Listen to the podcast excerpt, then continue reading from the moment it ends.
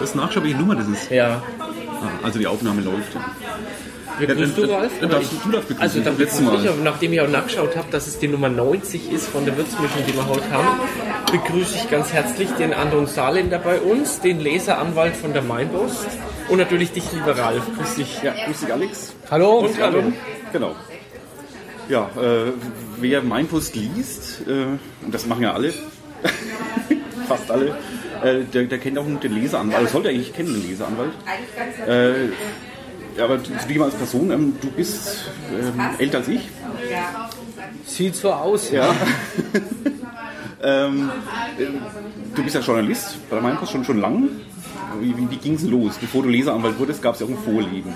Ja, ja, mein Vorleben ist eigentlich, äh, sag ich mal, sehr lange äh, bei der Mainpost, aber ich muss sagen, ich habe irgendwann mal eine Verlagskaufmannslehre absolviert, Ende der äh, 60er Jahre. Und äh, hatte eigentlich, äh, dann äh, musste ich meinen Wehrdienst ableisten. Und danach äh, ist es mir gelungen, ein Volontariat bei der Mainpost zu bekommen, das war 1971 und äh, ja, Seither bin ich äh, bei dem äh, gleichen Zeitungsunternehmen, das sich allerdings, möchte ich sagen, äh, inzwischen äh, nicht mehr mit dem Unternehmen von 1971 vergleichen lässt. Das also ich, äh, so ein Unternehmen sieht ständig anders aus. ne? Gerade bei auch wechselnden Besitzverhältnissen, aber auch, äh, sage ich mal, die Entwicklung in der Branche hat äh, das einfach notwendig gemacht, dass man sich in einer Weise verändert, die inzwischen schon gravierend geworden ist. Du hast dann die Ausbildung gemacht, auch bei der Mainpost schon? Oder? Ja, ja, das Volontariat bei der Mainpost von 71 Ich meine, bis die, die, die 73. Verlagskaufmann, Ach so, äh, das war, äh, ich weiß gar nicht, ob es noch gibt, beim Schimmel Verlag in Würzburg. kenne ich noch. Max Schimmel, oder? Max Schimmel, ja, die haben den Zentralmarkt herausgegeben und den Industrie- und Handelsvertreter Fachzeitschriften. Ja, bist du in Würzburg oder kommst du aus der Ecke? Oder Ich bin äh, geborener Würzburger. City. Also, Nicht City, äh, man würde mal sagen, als Würzburger, ich bin äh, geboren in, und aufgewachsen in der Lehnleite. Äh, ich bin immer bereit, es als eigenes Stadtviertel äh, zu betrachten. Das ist ein, ein äh, sag ich mal, ein Raum, der vor allen Dingen äh, den unteren Teil der Barbarastraße und da, Gneisenauer Straße betrifft, Okay. weil wir uns früher als Kinder immer abgesondert haben von denen, die hinten im Heimgarten waren, das Eisenbahnerviertel äh, von Grombühl und auch von denen oben am Mönchberg und Frauenland. Wir waren ein eigenständiges, kleines Völkchen. in der einen Straße. Ja. Lege ich noch heute Wert darauf.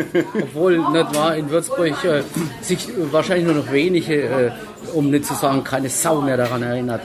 Außer mir. Da war der, der super Chinese, gell? In dem, in dem Vereinsheim zwischen Kneisenaustraße und Barbarastraße, hast du ja gesagt, ne? Ja, selbstverständlich, aber ich kenne da keinen Chinesen mehr. Früher gab es in der Gneisenaustraße, um bei Würzburg zu bleiben, unten den Weißen Hahn hieß es, später hieß der Esel oder irgendwie. äh, Und dann gab es sogar früher in der Barbarastraße ganz unten die Theresienhöhe und oben die Heimgartengaststätte. Die habe ich gemeint, die habe ich gemeint, Ja, wo der drauf war. also muss ich ehrlich sagen, äh, als da Griechen oder was auch immer gewesen sind, war ich längst nicht mehr in der Region. Und wir haben ja schon festgestellt, dass ich ein bisschen älter als der Ralf bin. ja. Aber der hat ja erst vor kurzem zugemacht, das ist zwei Jahre her oder sowas, der war jetzt ganz lang da. Ja, nachdem ich im Moment mein Dasein im Dorf am Stadtrand verbringe, äh, muss ich sagen, habe ich da Ist wenig. Beziehung hin. ja, dann bei der Mainpost äh, warst du dann klassisch, also normale Journalistenausbildung? Ja, natürlich. dann- Ja, Volontariat. Dann war da ich, dann war ich äh, 20 Jahre, wenn man so will, würde ich jetzt mal über den Daumen gepeilt sagen, äh, zuständig äh, für den Landkreis Würzburg. Mhm. Und äh, da war ich auch äh, so schon ab Ende der 70er Jahre Ressortleiter. Und 88 äh, ja, hat man mich in die Chefredaktion mit reingezogen. Genau. Und äh, da bin ich seit 88.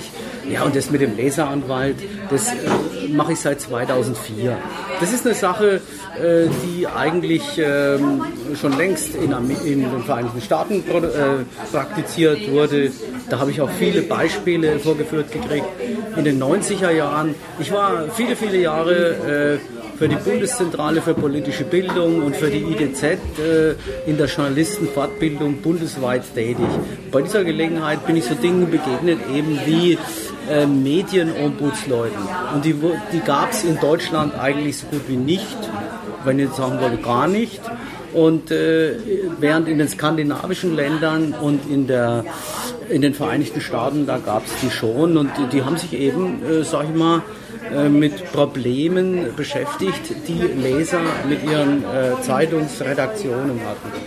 Weil äh, es, ich sag mal so, äh, das ist immer, äh, Zeitungsredaktion ist immer eine Frage, oder überhaupt Medienredaktion, ist immer eine Frage der Fairness, äh, des Umgangs mit dem Thema der Berichterstattung. Das ist das, was man als Ethik bezeichnet. Beim Sport würde man sagen Fairness. Das ist etwas, was noch die Knautschzone vor den Regeln oder den Gesetzen ist.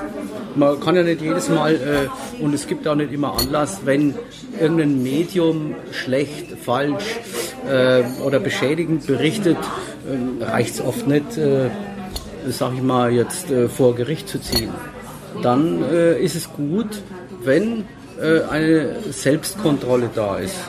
Und diese Selbstkontrolle, die ist in Deutschland natürlich vorwiegend geboten bei den gedruckten äh, Medien durch den deutschen Presserat. Mhm. Die haben ja äh, 15 äh, Richtlinien äh, geschaffen, die sich eben mit Fairness im Journalismus, also mit ethischen Gesichtspunkten beschäftigen, an denen die Tageszeitungen gebunden sind.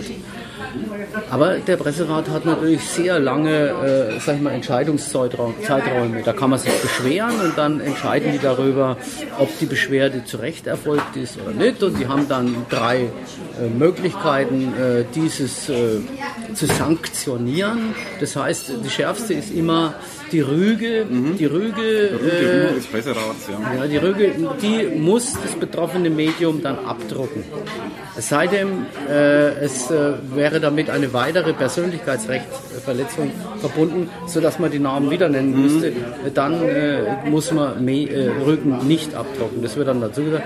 Die zweite Stufe, die etwas mäßigere, ist die Missbilligung die muss man nicht abdrucken. Während ich, wenn wir sowas kriegen würden, würde ich trotzdem drüber schreiben.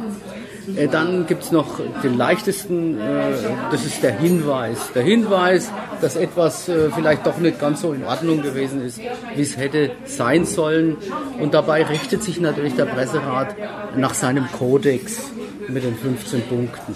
Ja, aber an sich, der Presserat, viel passiert ja nicht. Also wenn man eine Rüge im schlimmsten Fall bekommt, heißt es, druckt die ab, und das, das war es ja dann, oder? Ja, natürlich, äh, das ist richtig, aber ich glaube schon sagen zu können, dass die meisten Medien sich davor fürchten. Also äh, die Mainpost äh, will keine Rüge sich einfangen eine Rüge, die man abdrucken muss äh, und sagen muss, dass der Presserat gesagt hat, dass das mhm. äh, nicht in Ordnung gewesen ist oder für Sauerei, was wir da gemacht haben.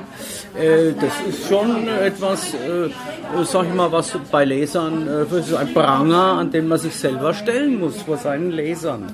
Und das ist absolut kein Ruhmesblatt. Aber ich habe so einen Eindruck zumindest, äh, zur Bildzeitung ähm, ist es relativ wurscht oder manchmal schmückt sich sogar irgendwie, oh, da haben wir jetzt wieder, wir Rebellen haben wieder was gemacht und äh, der böse Presserat regt sich darüber auf, aber die, die Leser wollen das ja wissen.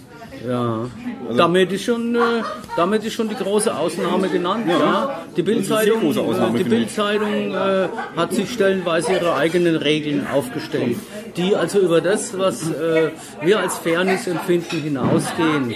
Und äh, das ist natürlich äh, stellenweise, kann man das als Persönlichkeitsrechte verletzend empfinden, auch wenn es manchmal durch die Rechtsprechung noch nicht zu fassen ist. Mhm. Ja? Und äh, insofern, deshalb ist ja, äh, sind ja solche Regeln da. Ja, ist mit der Bildzeitung äh, gibt es häufig da Reibereien, weil die einfach nicht einverstanden sind, wenn sie eine Rüge bekommen. Und. Mittlerweile ist es aber so, dass der Presserat die Rügen auch äh, kenntlich weitergibt an alle Medien, sodass wir eigentlich auch darüber berichten können, sodass auch andere Medien darüber berichten können, wenn ein Medium eine Rüge bekommen hat. Das Bildblock zum Beispiel. Ja, kann er machen, klar. Es ist klar, inzwischen äh, bleiben so Dinge natürlich nicht im Verborgenen, weil äh, wenn man muss nur ins Internet gehen und äh, äh, so Medienblogger äh, können, da kann man das immer nachlesen bei denen. Und äh, wer in den äh, Social Media Bereichen unterwegs ist, der begegnet solchen Dingen auch ständig. Ja, wenn er mit den richtigen Leuten befreundet ist oder folgt, je nachdem. Aber du hast, gesagt, berufsmäßig auch Verständnis dafür haben? Oder ist es, ähm, geht es denn manchmal auch völlig gegen Strich, was da, was da dann ähm, bei der Mainpost in kleineren Beschwerden, dass irgendwas äh, denen nicht passt oder, oder jetzt, jetzt wenn es um Presserat ging, dass sie dann irgendwas monieren, monieren würden und ähm, du sagst, was wollen die eigentlich? Ja, äh, das ist richtig. Ich äh, sage jetzt mal so dahin, die Mehrzahl der Beschwerden, da erkennt man eigene Interessenslagen dahinter. Mhm. Äh, entweder im, im, Sinne des eigenen Vereins oder im Sinne äh, sagen wir, parteipolitischer Interessen. Das erkennt man dann äh, eigentlich sehr schnell. Und äh, ja, man muss ein dickes Fell haben, wenn man das, äh, wenn man diese Rolle spielt. Und zwar deshalb, weil man äh, die Leute, die sich da beschweren, äh, neigen dazu, zunächst mal mit Vorwürfen zu beginnen, mit Beleidigungen, äh, bevor es überhaupt zur Sache kommt. Und äh, das ist immer schlimm, weil äh, dann ist man schon mal geneigt, äh, nicht wahr, irgendwas ja. zu sagen, was man lieber nicht sagt. Aber ich habe mich beherrschen gelernt. man muss sich da ein zweites sehr seriöses Gesicht zulegen, weil man kann den Leuten nicht sagen, schleich dich, du Arschloch oder was willst du eigentlich? Also ich, ich reagiere auf Unterstellungen und Vorwürfen grundsätzlich nicht mit Gegenunterstellungen und Vorwürfen. Ich versuche sie vielleicht mal kenntlich zu machen. Ich versuche zu sehen, wo ist der Grund der Beschwerde. Weil selbst einer, der mich beleidigt oder so, irgendwas muss ja dran sein. Das suche ich dann und versuche, weil manchmal ist es kaum erkennbar, und versuche darauf mit Argumenten zu reagieren. Ja, das ist äh, gelegentlich sehr anstrengend. Aber Leute, die, äh, sag ich mal, nur beleidigen oder äh, ein Schwachsinniges am Kopf werfen, äh, da muss ich ehrlich sagen, ist mir die Zeit zu schade, überhaupt zu antworten. Ich, wer, äh, wer bei mir fundiert, sachlich begründet, sich beschwert, sich diese Mühe macht, äh, der kriegt immer eine Antwort. Da bemühe ich mich auch immer individuell, sachlich begründet zu antworten. Das ist äh, durchaus anstrengend. Also, äh, sag ich mal, äh, Leser ernst zu nehmen, ist eine anstrengende Sache. Man muss ihnen zuhören, man muss auch verstehen, dass sie nicht alles verstehen, was wir machen. Was wir immer mit unserem professionellen Blick glauben, dass Leser wissen müssten, dass das eine Zeitung oder ein Medium so machen muss, das wissen die längst nicht. Ja.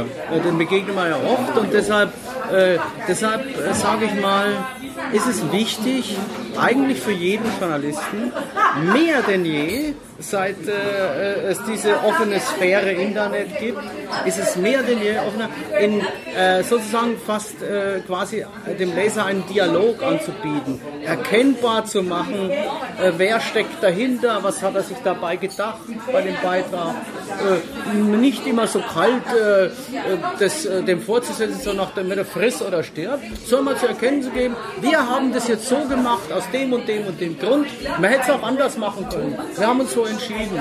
Und äh, durchaus auch mal zugeben, äh, dass man selber eine Schwäche sieht an der eigenen Sache.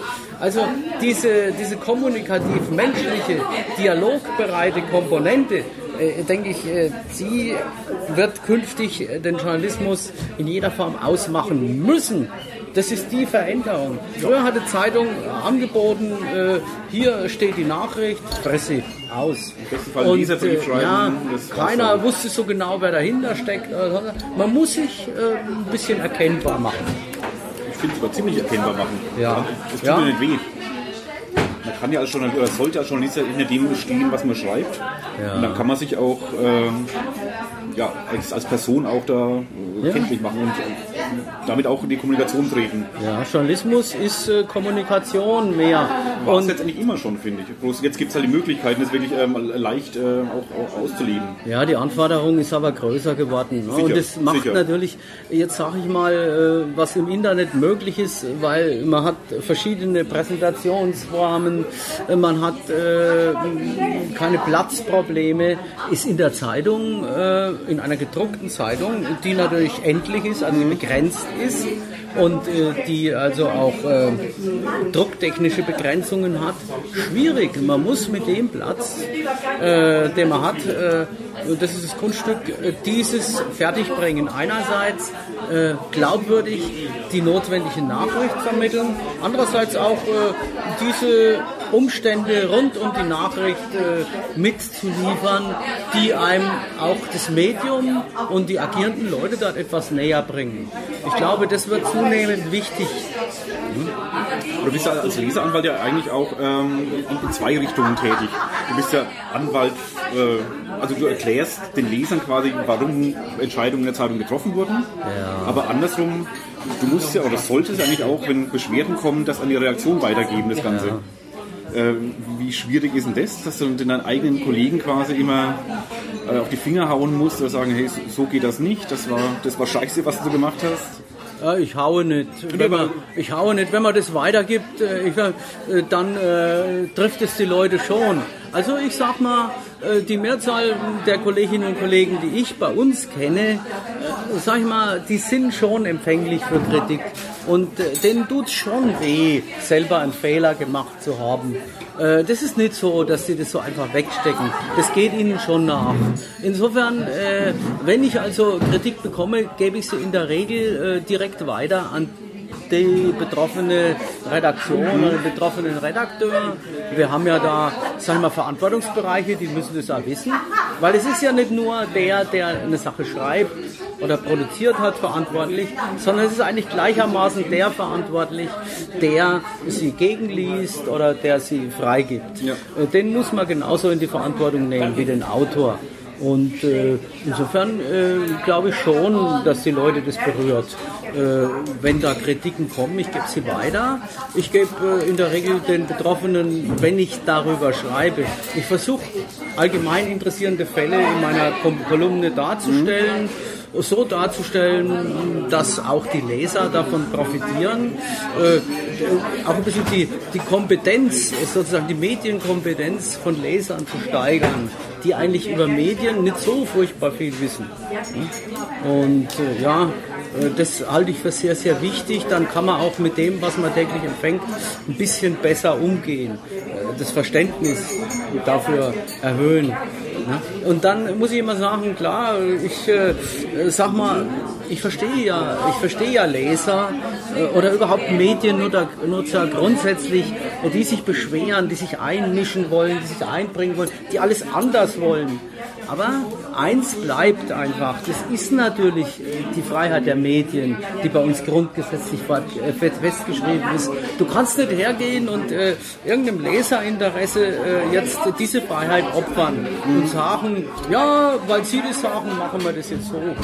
Das wäre eine freie Entscheidung, klar, aber äh, das verstehen immer noch viele, äh, es gibt Leser, die verstehen das nicht. Ich habe manchmal den Eindruck, dass, äh, sag ich mal, bei uns nach über 60 Jahren Demokratie so ein bisschen das Gefühl äh, und das Bewusstsein für viele der Freiheiten, die damals äh, in unserer Verfassung festgeschrieben worden sind, verloren gegangen ist.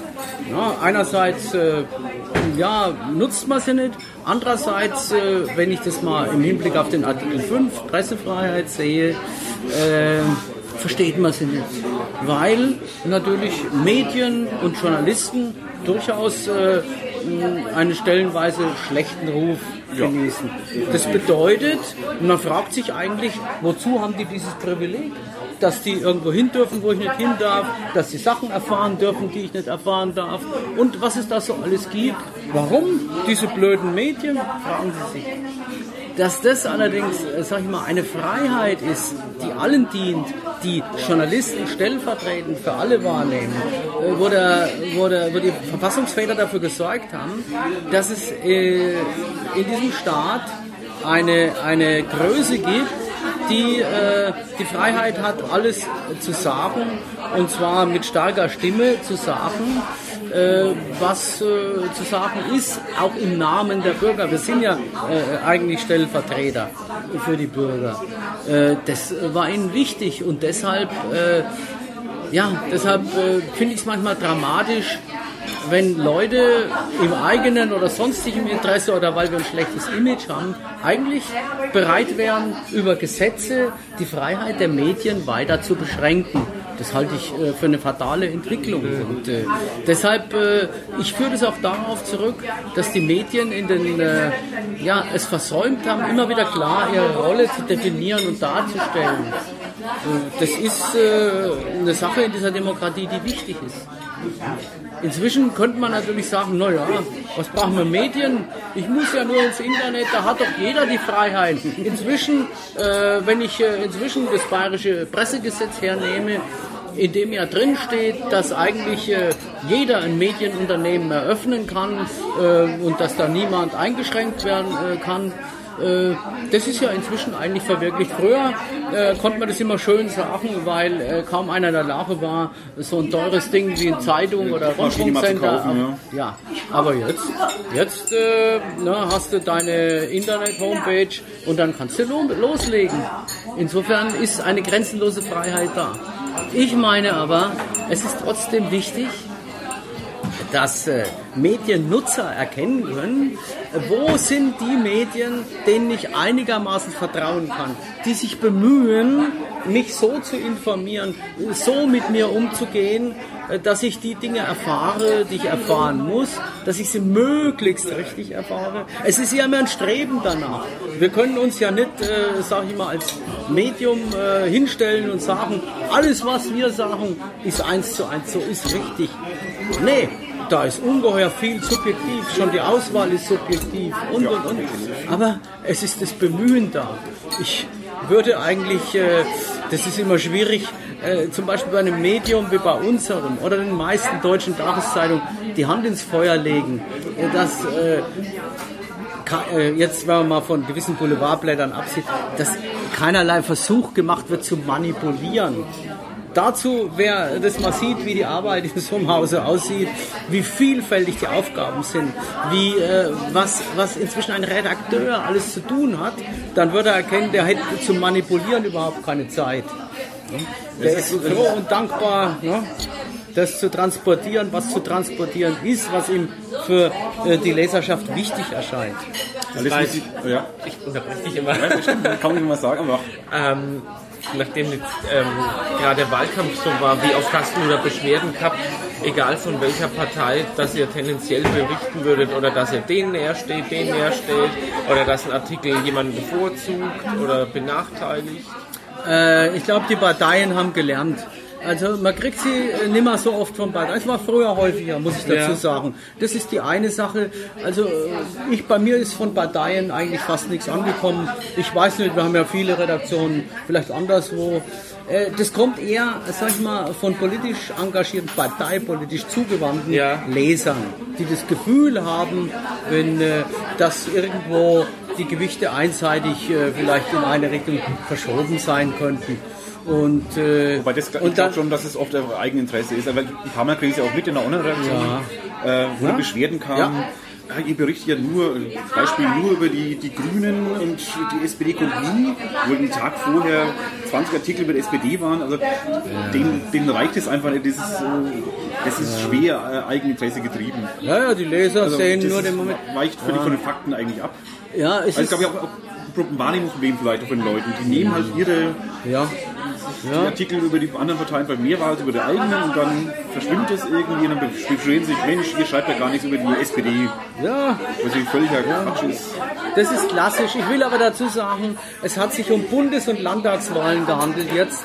Und äh, die sind etwas weiter entfernt, was die äh, handelnden Personen betrifft. Ähm, Kommunalwahl mit bei den. Kommunalwahlen, äh, die sind lokal näher. Und da hat man bei der Lokalzeitung öfter Beschwerden. Da äh, geht's vor Ort. Während, äh, sag ich mal, ein Bundes- und Landtagsabgeordneter schon ein bisschen die Stars hat. Und äh, d- deshalb äh, sind da diese Beschwerden nicht so hautnah, nicht so persönlich. Ich meine, klar, immer die Frage, auf welcher Seite ich stehe, wo ich den anderen sehe, nicht wahr? Ja. Wenn ich weit rechts stehe, äh, dann steht für mich jeder, der in der Mitte ist, links. Wenn ich weit links stehe, steht für mich jeder, der in der Mitte ist, rechts. ist immer eine Frage der eigenen Perspektive. Man kann den Leuten ja immer auch nachweisen, dass man vieles auch schon so rumgebracht hat. Jetzt muss ich immer sagen, diese, diese Überparteilichkeit, die uns eigentlich sehr wichtig ist, ein Medium wie dem unseren, diese Überparteilichkeit heißt natürlich nicht, dass man nicht im Einzelfall äh, begründet Partei ergreifen kann in der Sache. Das heißt nur, dass wir nicht dauerhaft ein äh, CSU oder ein SPD-Blatt wären. Aber wir können durchaus mal äh, Partei ergreifen, wenn wir sagen, ne, was äh, hier die SPD sagt, halten wir aus den, den Gründen für besser oder umgekehrt. Das ist äh, das verstehen manche auch miss. Und dann kommt noch was ganz Erschwerendes. Erschwerend, es ist klassisch. Ich weiß das aus meiner Arbeit selber in Lokalredaktionen. Wenn du in einem Bereich unterwegs bist, wo eigentlich fast nur CSU-Mandatsträger in der Verantwortung sind, dann wirst du in 90 Prozent deiner, mit 90 Prozent deiner kritischen Kommentare immer CSU-Leute erwischen. Das trägt dir schnell den Ruf ein, du bist eine rote Socke ja, ja. und äh, wieder dieser rote äh, XY hat ja, es wieder und schon wieder der und so weiter. Äh, man wird da äh, für die CSU zum Feindbild. Und äh, das ist mitunter bei uns so. Wir haben ja hier, na, man muss ja mit der Lupe schon die Mandatsträger suchen, die nicht von der CSU sind. Patenstein. Ich habe jetzt gerade, das habe ich, was ich auch gerade geguckt habe, weil ich sonst eher auf, auf Twitter ein stiller Verfolger bin. Aber was du da letztens gehabt hast, das, ich konnte mich jetzt nicht mehr daran erinnern, wo es, glaube ich, darum ging, dass die Merkel wegen verknittert dargestellt ja. war. Da habe ich ja echt gedacht, oh mein Gott, mit was muss sich der arme Mensch beschäftigen? da überhaupt eine Beschwerde zu schreiben. Aber ähm, ich ja, mit Abbestellung, auch, mit Abbestellung. Ja, ich habe es dann Nein. wirklich ähm, ähm, ja, wie habe ich das gefunden, dass du da dann auch noch drauf geantwortet hast in deiner Kolumne? Das fand ich schon sehr groß. Naja gut, es ist, ich denke mal, es ist auch etwas äh, Lesenswertes für die Leute, weil sie es informiert und weil man auch die eigene Haltung darüber ein bisschen überprüfen kann. Und äh, ich hoffe, das weiß ich immer nicht, ich will mal eine hausinterne Umfrage machen, eigentlich auch, was die eigene Redaktion von dieser Rolle hält. Das weiß Deine ich im Grunde auch nicht. Das weiß ich, ich kann ein bisschen ja. aus dem Nähkästchen plaudern. Also, wer es immer mitbekommen hat, Anton und ich sind ja letztendlich Kollegen. Ich bin ja freiberuflich auch bei der Mainpost. Äh, und das, äh, Anton ähm, wandelt gern mal äh, durch die Redaktion äh, geht an irgendeinen Schreibtisch hin und sagt dann, Mensch, das von gestern war nicht so toll, was es gelaufen ist. Also ein bisschen das wandelnde schlechte Gewissen, manchmal auch ein bisschen äh, die Nervensäge. Ähm, ja, wieso? So wirkst du gar nicht. Nee, nein, aber letztendlich oft unterm Strich dann denken sie, ja, hat jetzt genervt, dass er wieder kommt und wieder draufhaut, hier darauf aufpassen, hier drauf aufpassen. Äh, aber letztendlich hat er ja doch recht. Ja, das ist schön, wenn äh, äh, wenn das so ist. Man weil Faktencheck-Aufkleberchen, die, die, die, oder diese ja. Zettelchen, da gibt so Zettel, da steht, was man, welche Fakten man checken soll. Äh, die kleben quasi überall. Die sind großflächig verteilt im Haus. Ähm, aber letztendlich äh, finde ich es schon eine wichtige Funktion eigentlich, dass da jemand mal einfach mal drauf guckt, der jetzt nicht unmittelbar in meiner Reaktion ist. Also mein, mein Chef, meine Kollegen sollen nicht auch mitgucken, dass ich keine Fehler mache umgekehrt aber dass jemand halt noch ein bisschen übergeordnet und der halt auch das Feedback von außen bekommt. Du kriegst ja die ganzen Zuschriften, wenn wir Rechtschreibfehler sind, kriegst du Körbeweise dann korrigierten. Da war doch ja, Körbeweise. Ach so, das war heute immer. Ja, ja, ja. Ein riesen ja, vielleicht. Äh, das wollte ich mir noch anschauen. Ich bin noch gar nicht dazu gekommen. Ich gucke da wirklich mal durch. Ich habe das schon gesehen. Das handelt sich um eine Lehrerin. Äh, ist eigentlich sehr reizvoll, weil das war wohl mal eine Deutschlehrerin und die hat äh, äh, fünf Monate Zeitungsausschnitte gesammelt, auf denen sie Fehler angestrichen hat. Äh, teilweise sehr lässliche Fehler, Tippfehler oder so. Aber das ist immer so, wie ich es aus der Schulzeit kenne, mit so schönen Bemerkungen wie Schlamperei und äh, auch, ja, also äh, insofern ist äh, diese Lektüre wieder interessant. Ich habe noch mehr, ich habe auch, es gibt auch einen Leser aus Ochsenfurt, äh, ein sehr liebenswerter Mensch, es war ein ehemaliger Banker, der schickt mir regelmäßig, äh, glaube jede Woche ein so dickes Kuvert äh, nicht mit, direkt mit Fehlern. 3 cm dick. Ja, nicht mit Fehlern durchaus, auch, auch mit Fehlern, aber mit Bemerkungen zu Formulierungen, zu, zu langen Sätzen, zu unschönen, zu missverständlichen Sätzen, äh, zu äh, äh, zweideutigen Formulierungen und äh, der ist nicht bösartig, sondern der macht immer mit einer schönen Handschrift äh, auch schöne Bemerkungen dazu, die ich ganz witzig finde. Ich habe äh, leider noch keinen Weg gefunden, das immer so über die Redaktion zu verteilen, dass es auch die Betroffenen erreicht. Und äh, ich meine, ich, äh, solche Leser liebe ich. Die sind nicht bösartig, die schätzen ihre Zeitung, aber sie kennen sie irgendwie für diese Dinge, ja, die einfach, äh, ja, die einfach so, äh, sag ich mal, äh, Leute, denen der Deutschlehrer oder der Deutschunterricht in Fleisch und Blut übergegangen ist, die immer an ihre Kinder denken, die leider unsere Zeitung nimmer lesen und uns sagen, das kann man doch keinem Kind zu lesen geben, so viele Fehler, wie ihr macht. Ihr müsstet ja Vorbild in Sprache sein. Das wollen wir ja auch in guten Teilen. Manchmal gerät eben was, das muss man einräumen daneben. Und man muss auch einfach dazu sagen, das soll man den Leuten nichts vormachen. Äh, Die redaktionelle Arbeit hat sich eben äh, in einer Weise verdichtet. Redakteure haben so viele Dinge zu tun, äh, dass eben darüber auch die Fehlerhäufigkeit zunimmt. Selbst bei den Gegenlesern ist der Zeitdruck und das Zeitfenster so eng, dass Fehler mit reinrutschen. Die werden bei uns immer sofort berichtigt, wenn sie inhaltlicher Art sind. Man muss nicht jeden Rechtschreibfehler berichtigen. Ist also, aber man muss schon berichtigen, wenn der Inhalt verzerrt oder missverständlich oder gar falsch ist. Das ist Verpflichtung. Und das machen wir auch. Äh, früher wurde das gar nicht so intensiv betrieben, deshalb behaupten die Leute, jetzt wo sie die Fehler äh, auch noch vorgeführt kriegen, wir hätten, würden sehr viel mehr Fehler machen. Ich habe keine Statistik darüber, ich weiß, dass wir zu viele machen, aber äh, ich weiß auch, äh, dass viele Leser mir immer diese Dinger dann wieder zuschicken, die ich sowieso schon kenne, und sagen, schau dir mal, wie viele Fehler ihr macht. Das ist ja auch, äh, sag ich mal, für eine Redaktion was äh, Erzieherisches, wenn sie sowas, wenn sie sich immer selber berichtigen muss, damit es äh, in Fleisch und Blut übergeht. Und äh, viele Dinge schreibe ich ja nicht nur, damit sie die Leser lesen, sondern ich schreibe sie auch, damit die eigene Redaktion vielleicht im Gedächtnis behält, dass man hier äh, vielleicht mal nachdenken und besser aufpassen sollte, so über den Alltag.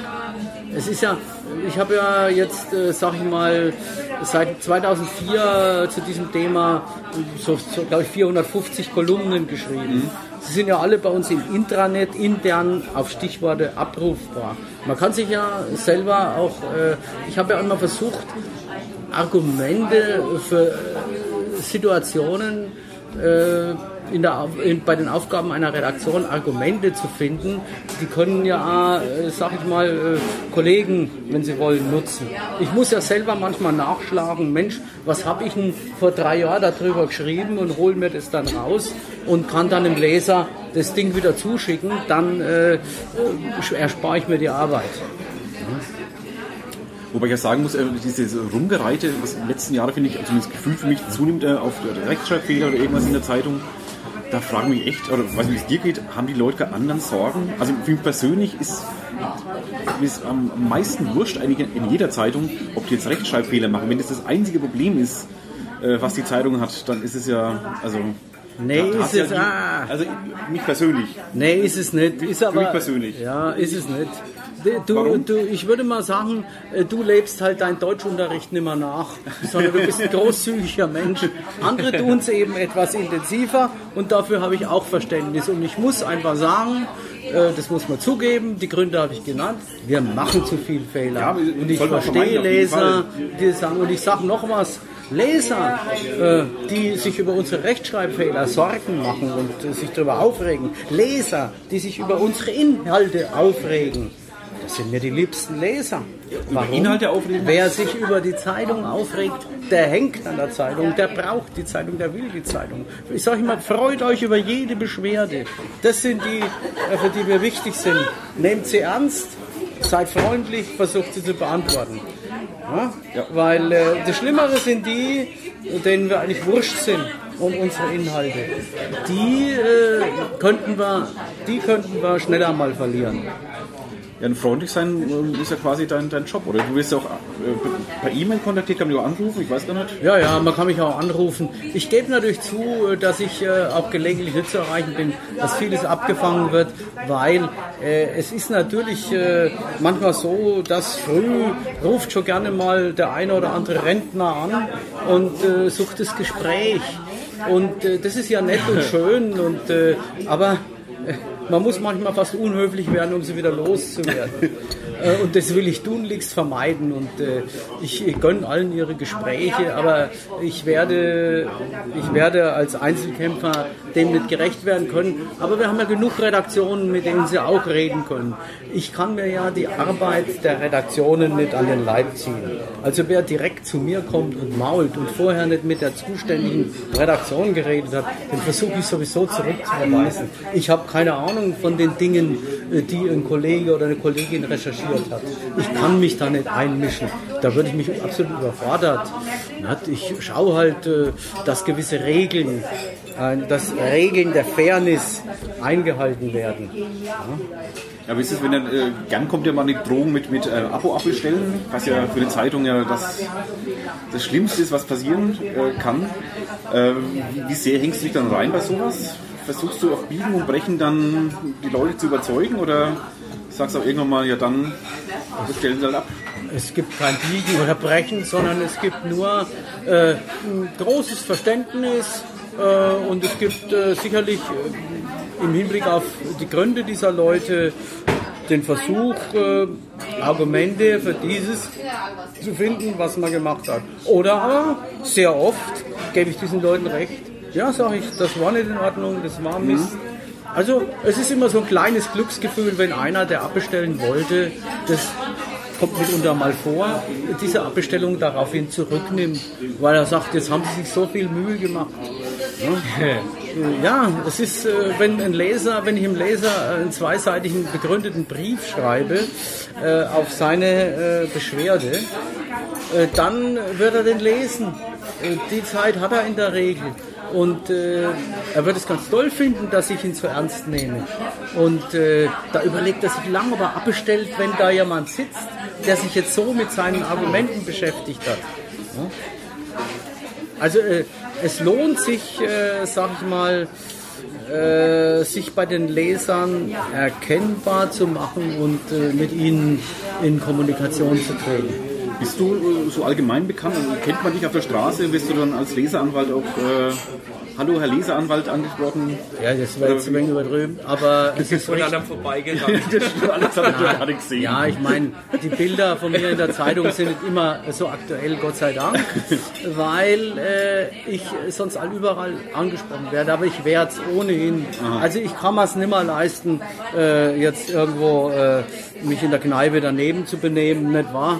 Was einem schon mal früher vielleicht passiert ist, äh, weil äh, dann wird man ein oder zwei sitzen immer da, die einen erkennen. Aha. Und ich sage auch, äh, ich nehme es kein Übel, wenn er mich anspricht und von mir was will, obwohl ich da privat sitze. Das, geht das muss man, irgendwie. Ne, ach, das, muss man, das muss man wissen. Wenn man heute bei einer Lokalzeitung Redakteur ist, dann äh, muss man damit leben, dass man immer für die Leute irgendwie da ist. Da kann man nicht so tun, jetzt habe ich Freizeit, jetzt könnt ihr mich mal. Äh, das, ähm, das kann man mal verständnisvoll äh, machen, aber äh, das gehört dann dazu. Wer diesen Job erwählt hat, der muss damit leben und er muss heute umso mehr damit leben, wenn er im Internet unterwegs ist, in Social Media. Dazu, ja. Verdammt nochmal, das gehört heute auch dazu.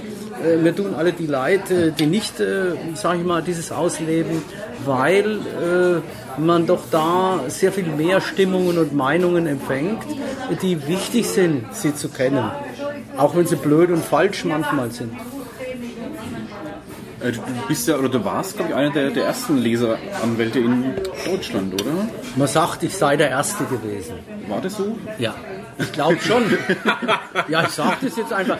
Gut. Sehr schön. Ja, ja, man muss, ja ich kenne keinen anderen. Also es gab in Österreich, in der Schweiz gibt es ja viele, über, aber hier in Deutschland kannte ich vorher keinen. Es gab immer Leute, äh, so Leute, die, Redakt äh, die Redaktionsmarketing gemacht haben früher. Äh, da hat man, äh, das hat man versucht zu vergleichen, aber es ist nicht so. Was heißt Redaktionsmarketing? Redaktionsmarketing waren Leute, ja, Redaktionsmarketing ist immer eine gute Redaktion, ist immer die redaktionelle Arbeit gut zu verkaufen. Sowas gab es äh, immer äh, einige Stellen, aber das ist nicht zu Das ist vergleichen. ja was anderes dann, ja. Ja, es ist was anderes. Also ich bin ja in der äh, Bildungsarbeit für Journalisten seit Ende der 80er Jahre äh, bundesweit tätig gewesen und man hat ein bisschen einen Überblick. Ich kenne keinen. Und äh, es ist eigentlich zuletzt erst in Mode gekommen. Äh, in Mode. So, man hat zuletzt bei mehreren Häusern erkannt, dass das gut und wichtig ist, äh, sowas, so eine Institution der äh, freiwilligen Selbstkontrolle äh, zu haben, die freiwillige Selbstkontrolle dadurch vor Ort zu verstärken und mehr zu haben als äh, den deutschen Presserat. Man sieht es ja äh, durch die Vorgänge in England, hat, überlegt man sich jetzt europaweit äh, wieder Institutionen, die Medien sanktionieren können. Das wäre für mich ein schrecklicher Eingriff in die Pressefreiheit. Also ich sage, deshalb müssen wir weiter selber dafür sorgen, dass wir eine freiwillige Selbstkontrolle haben, dass wir zu erkennen geben, äh, dass wir uns selber auch kontrollieren, neben den gesetzlichen Grenzen eigene Grenzen eingezogen haben, die wir erkennbar machen, dass wir Leuten helfen und äh, sagen wir, niemanden überfahren. Übrigens etwas, äh, was eine große Schwäche für mich der öffentlich-rechtlichen ist. In anderen Ländern gibt es äh, diese Medien-Ombudsleute, äh, auch äh, für äh, Fernseh, für TV und Radiomedien und für alles Mögliche. Nur hier in Deutschland gibt es inzwischen zwölf Stück. Für, die, fürs Fernsehen? Nein, Eben, für, für Zeitungen. Zeitungen. Ja. Es gibt inzwischen Kollegen, wir haben eine Vereinigung der Medienombudsleute in Deutschland äh, ins Leben gerufen. Für zwölf Leute hat gerade mal einen Verein aufgemacht. Vereinigung, das ist kein Verein. Das ist äh, eine, eine Organisation ohne Rechtsform. Ja. Wir treffen uns regelmäßig. Sie haben mich zum Sprecher erkoren äh, und ich äh, kämpfe jetzt darum, äh, kämpfe, ja, ich setze mich dafür ein, A, dass mehr Medien in Deutschland so eine Einrichtung schaffen. Und äh, dabei könnte der Deutsche Presserat helfen. Der Deutsche Presserat, wenn der Deutsche Presserat sagen würde, die Zeitungen, die äh, Medienombudsleute haben, da nehmen wir erst Beschwerden an, wenn sie schon beim Medienombudsmann gewesen sind. Sie können es ja dann immer noch, dann wäre es die nächste Instanz, äh, weil wenn was bei mir war, ich habe schlecht gefunden, dann habe ich darüber geschrieben. Und dann hat der Deutsche Presserat, äh, der braucht ja immer die Einsicht des Mediums, der Deutsche Presserat hat schon Beschwerden abgelehnt über Sachen, bei denen ich schon eine Kolumne geschrieben hatte, dass sie nicht in Ordnung gewesen sind. Und wenn der Deutsche Presserat sich zu einer Stellungnahme äh, mal durchringen könnte, ich bin da mit Ihnen seit anderthalb Jahren in Verhandlungen, dass Sie sagen, okay, wo ein Medienombudsmann oder Medienombudsfrau ist, da äh, sagen wir, wir nehmen Beschwerden nur an, wenn sie schon dort gewesen sind. Ja? Und wenn man mit dem Urteil nicht einverstanden ist, reichen wir es weiter. Das würde dazu führen, dass es mehr Medien für, Not, für gut und notwendig hielten, dann auch das einzurichten, weil wenn das eine erste Instanz ist, ist es ja gut. Zweitens würde es die Leute, die es machen, unabhängiger machen. Die stehen ja alle in Lohn und Brot dort. Ja, unabhängiger machen. Warum? Man kann sich doch nicht leisten, über eigene Leistungen ständig so zu urteilen, dass man vom Presserat wieder gedeckelt wird. Das heißt, man muss also schon versuchen äh, zu erklären, warum das so war, warum das falsch oder richtig ist. Und äh, das ist etwas, äh, was sehr schwierig ist beim Presserat durchzusetzen, weil der Presserat ja bekanntlich aus den vier Organisationen äh, getragen und zusammengefügt wird, die sich erst einig werden müssten mit dem Verband der deutschen Zeitschriftenverleger, mit dem Verband der deutschen Zeitungsverleger, mit dem deutschen Journalistenverband und der deutschen Journalistenunion bei Verdi. Die vier tragen das. Dann gibt es noch rund 30 Prozent Zuschüsse vom Bund für diesen Presserat. Und äh, ja, ich äh, vielleicht schaffe ich das noch vor meinem Ruhestand. Äh, das weiter voranzutreiben. Ich glaube, wir haben es schon vorangetrieben. Also als wir es begonnen haben, waren wir weniger. Es kommt jetzt immer mal einer in Deutschland dazu, eine, ein Medium. Aber zwölf sind ja echt nicht, nicht viel. Also warum, warum sind es so wenig in Deutschland? Man, an sich wäre es auch im Interesse der, der Zeitung, sowas einen Leseranwalt zu haben, weil es ja ich habe ja vorhin gesagt, es ist kein Marketing, aber letztendlich ist es ja doch ein bisschen Marketing auch. Man, man, man schafft Transparenz, Leser werden ernst genommen. Das ist eigentlich was, was eine Zeitung auch haben will. Ja, gibt, auch, auch, wirtschaftlich kann es ja durchaus auch Vorteile haben. Ja, es gibt äh, verschiedene Gründe, die da genannt werden können. Einmal ist es natürlich Arbeit. Ja. Das heißt, man muss äh, jemanden finden, der die Zeit hat, das zu machen. Und äh, so wie zurzeit eben äh, die Leute in den Medien eingespannt ist schwierig immer zu Zweitens muss es eine Person sein, äh, sag ich mal, ja, äh, die äh, ein Gefühl äh, für Presserecht hat, für äh, Medienethik, äh, für Fairness, äh, die Erfahrung hat mm, und der man das auch abnimmt. Ich weiß nicht, ob es mir immer abnimmt. Auf jeden Fall mache ich das jetzt lang genug, dass ich weiß, das ist ganz, ganz schwer. Weil ich habe früher schon mal eine Auseinandersetzung mit dem einen oder anderen Redakteur gehabt mhm. über das. Äh, das ist sehr schwer. Und das ist das, äh, was sehr, sehr schwer zu finden ist. Dann gibt es noch ein drittes Argument, das ich äh, von dem Journalistikprofessor Ruß Mohl mal in einem Vortrag gehört habe, der europaweit äh, eigentlich das empfiehlt, äh, diese Medienombudsleute. Äh, der hat mal das Argument gebraucht, ja, die meisten, viele Chefredaktionen wollen keinen, äh, keine Personen neben sich haben, die Deutungshoheit gewinnen. Mhm. Ja, die plötzlich eine Deutungshoheit übernehmen könnten über Qualität und Inhalte, äh, die eigentlich äh, der Chefredakteur bei sich sieht. Das ist etwas, das sage ich jetzt ohne da besonders loben zu wollen, was mir Gott sei Dank bei uns nie begegnet ist. Und äh, was möglicherweise, ich kann es nur schwer beurteilen, anderswo äh, stärker der Fall ist. Und das ist äh, der Grund, obwohl bei mir, seit ich das mache, seit 2004, waren glaube ich 25 Tageszeitungen, die sich mit beschäftigt haben, ob sie es einrichten und äh, das dann doch nicht getan haben. Äh, vielleicht lag es an meiner schlechten Argumentation, vielleicht aber auch an den gerade eben genannten Gründen, ich weiß es nicht. Aber du selber siehst dich schon als unabhängig an, jetzt in der Mainpost. Man lässt mich sehr, man lässt mich sehr unabhängig arbeiten. Und darfst ja. jetzt nichts anderes sagen? Also ich kann jetzt, nee, ja, also, das ist die Unterstellung, das ist doch klar. Äh, das Brot du äh, frisst, nicht wahr, das Lied du singst, das ist schon richtig. Ich singe das Lied der Pressefreiheit, das ist richtig und ich nehme Leser ernst, äh, das ist schon klar. Ich kann sagen, aus vollster Überzeugung, seit ich das zwei, seit 2004 mache, hat mich nie irgendjemand daran gehindert, ähm, irgendwas äh, eben Kritisches zu schreiben oder mhm. so. Es gab nie äh, aus äh, Chefredaktion oder her irgendwelche Angriffe darauf, äh, dass ich daneben. Nie. Es hat nie irgendeiner was kontrollieren wollen. Außer ich frage natürlich oft selber Leute. Ich bin ja keine letzte Instanz. Ich berate mich oft ich lasse gegenlesen, weil auch ich Fehler mache, weil auch ich manchmal nicht schlüssig argumentiere, dann sage ich, das, das versteht man nicht oder so. Das ist schon klar. Äh, ich bin äh, auch ein, äh, sag ich mal, Mensch mit vielen Fehlern behaftet, auch wenn ich dauernd über die der anderen schreibe. Und äh, aber ich, ja, ich habe eine ungewöhnliche Unabhängigkeit. Ich bin dafür sehr dankbar. Und woanders ist das eventuell nicht der Fall. Ach, ich äh, ist immer sehr schwer. Ich habe ja jetzt äh, 10, 12 Kollegen, äh, mit denen ich rede und ähm, ich äh, sehe schon, dass es beim einen oder anderen äh, sag ich mal, ein bisschen Berührungsängste oder äh, dass manchmal die eine oder andere Problem hat, dann, wenn es notwendig ist, zuzubeißen das ist schon klar. Ich äh, sag mal, ich habe neulich eine Kolumne gelesen äh, von einem Schweizer Ombudsmann, äh, der hat seinen Chefredakteur auseinandergenommen für einen Leitartikel.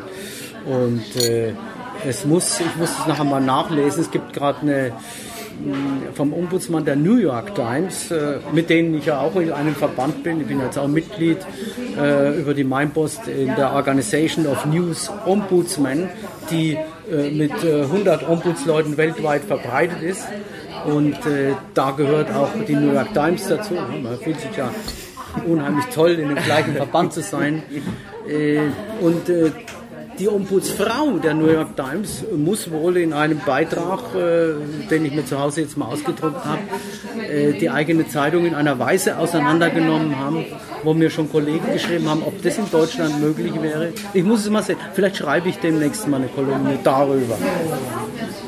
Ich.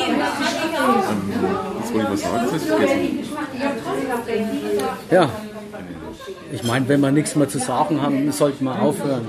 Das ist, äh, das ist ein Grundsatz des Journalismus. Aber wie stellst du in Zukunft dann den Leseranwalt vor? Was wäre der Idealfall eines Leseranwalts oder einer Leseranwaltorganisation in, in, in Deutschland? Äh, Der Idealfall. Garantierte Unabhängigkeit, sollte es irgendwie Ja, ja eine, eine bezahlt bekommen, jede, jede Zeitung bekommt einen Ombudsmann gestellt. Ja, es gibt, äh, der Idealfall wäre, wenn äh, die äh, äh, Ombudsleute vor Ort als Institution in der Form anerkannt würden, wie ich es gesagt habe, vor, über den Deutschen Presserat und damit die freiwillige Selbstkontrolle stärken würden, einerseits. Andererseits, äh, ich äh, bin äh, jetzt ein bisschen Illusionist, äh, müsste man, äh, ist es natürlich besser, äh, Leute zu haben, die außerhalb der äh, Redaktion diese Medienselbstkontrolle dann da betreiben können. Das wäre natürlich allemal noch besser. Aber ich bin schon glücklich, nicht wahr, wenn es Leute machen, die, sag mal, in der Rolle sind wie ich, in der Position wie ich. Ich glaube, das wäre schon sehr, sehr gut.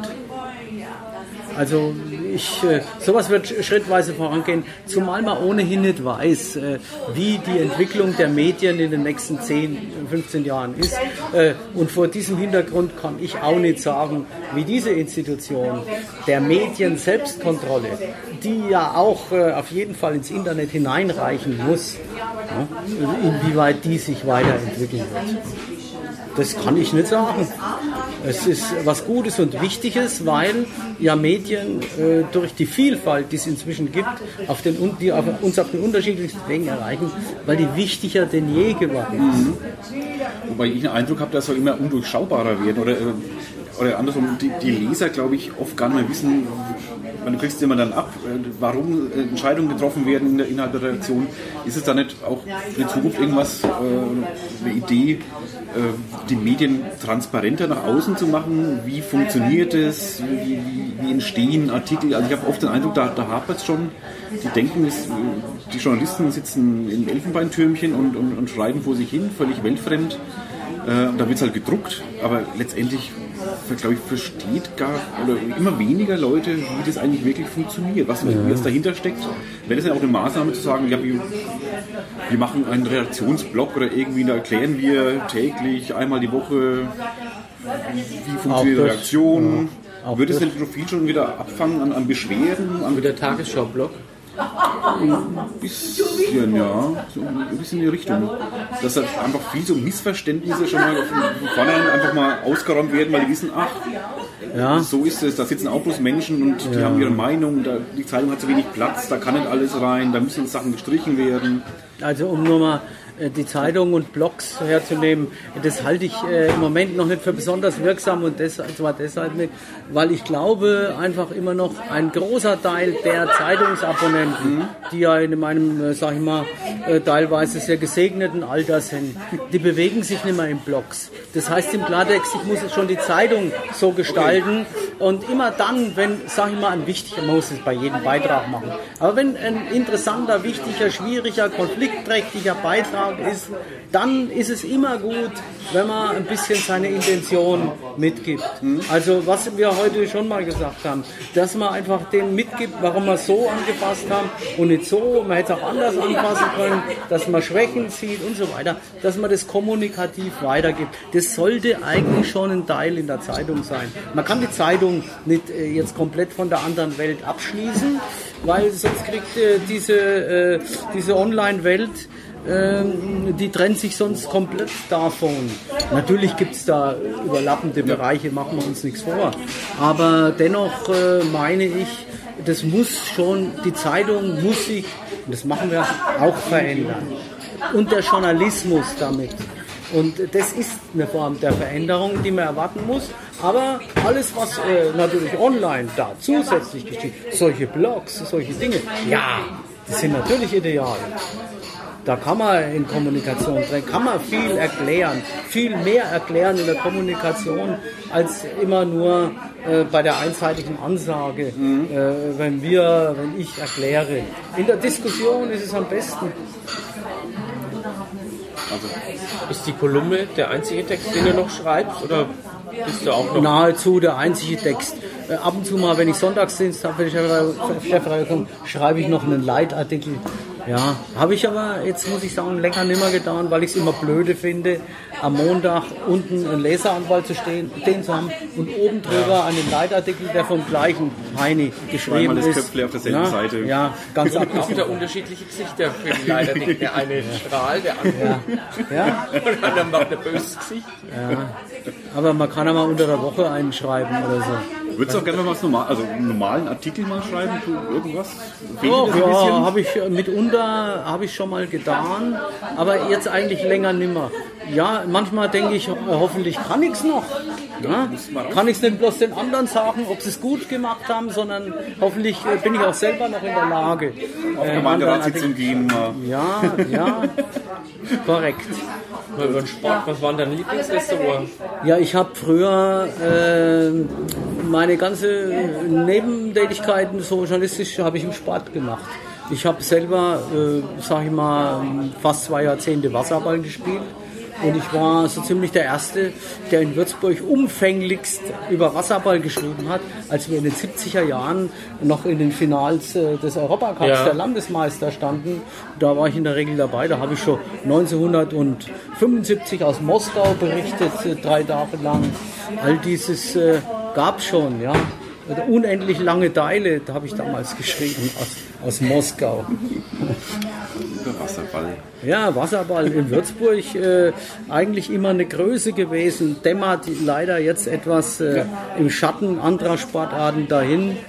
Und äh, es ist aber ja mal schade. Ich kenne auch Michael Ilgner, war mir in der Klasse damals. Ja. Wasserballer, sehr ja. guter. Ja, ja, der war Nationalspieler eben, eben. und äh, ist jetzt äh, Vorstandsvorsitzender der Deutschen Sporthilfe. Es gibt Würzburger, die bringen es richtig zu was. Die müssen nicht. Was schaust du mich jetzt an? Die müssen sich nicht. Ich hab's ja nur bis zum Mainbus geschafft, ja. Ja, ja ich auch. Oh, ich mache jetzt Schluss, ich mag nicht mehr. Ja. Ich denke auch, nicht wahr? Wir haben äh, alles gesagt, äh, was gesagt werden musste und was man hätte auch bleiben genau. lassen können. Wer noch Fragen hat an Leseranwalt, kann ja erreichen, vielfältig äh, per Leserbrief, Telefon, E-Mail, ja. oder Kommentar bei uns. Ja. Auf oder Kommentar bei uns. Weiter. Ja, leseranwalt at meinpost.de. Genau. Die ganzen Links hänge ich noch in den Blogbeitrag rein. Da könnt ihr dann austoben. Dann wisst ihr, wie es geht. Äh, damit danken wir uns bei dir. Anton, vielen Dank. Bitte, bitte, ja, war mir ein Vergnügen, ja. endlich mal so viel reden zu dürfen. Ja, für uns war das leichte Übung heute. Ja. Einfach laufen lassen. Ist uns lieb, liebsten Podcast, ja. Schon unsere Stimme. Gibt's ein paar davon. Ähm, ja, und danke fürs Zuhören an die Hörer und bis zum nächsten Mal. Bis zur Nummer 91. Ja, was haben wir jetzt? Haben wir die Nummer gesagt? 90 haben wir. Das war die 90 ja. jetzt? Oder hat, war das da noch nicht die Aufnahme? Also das war die Würzmischung 90. Wir 90. haben nachgeguckt. Ich habe nachgeguckt. Ausnahmsweise mal. Noch 10, dann haben wir Jubiläum. Nummer 100. Muss man uns mal ranhalten. Ja. Und bis dahin, bis zur Nummer 100. Ade. Äh, ciao. Sag mal.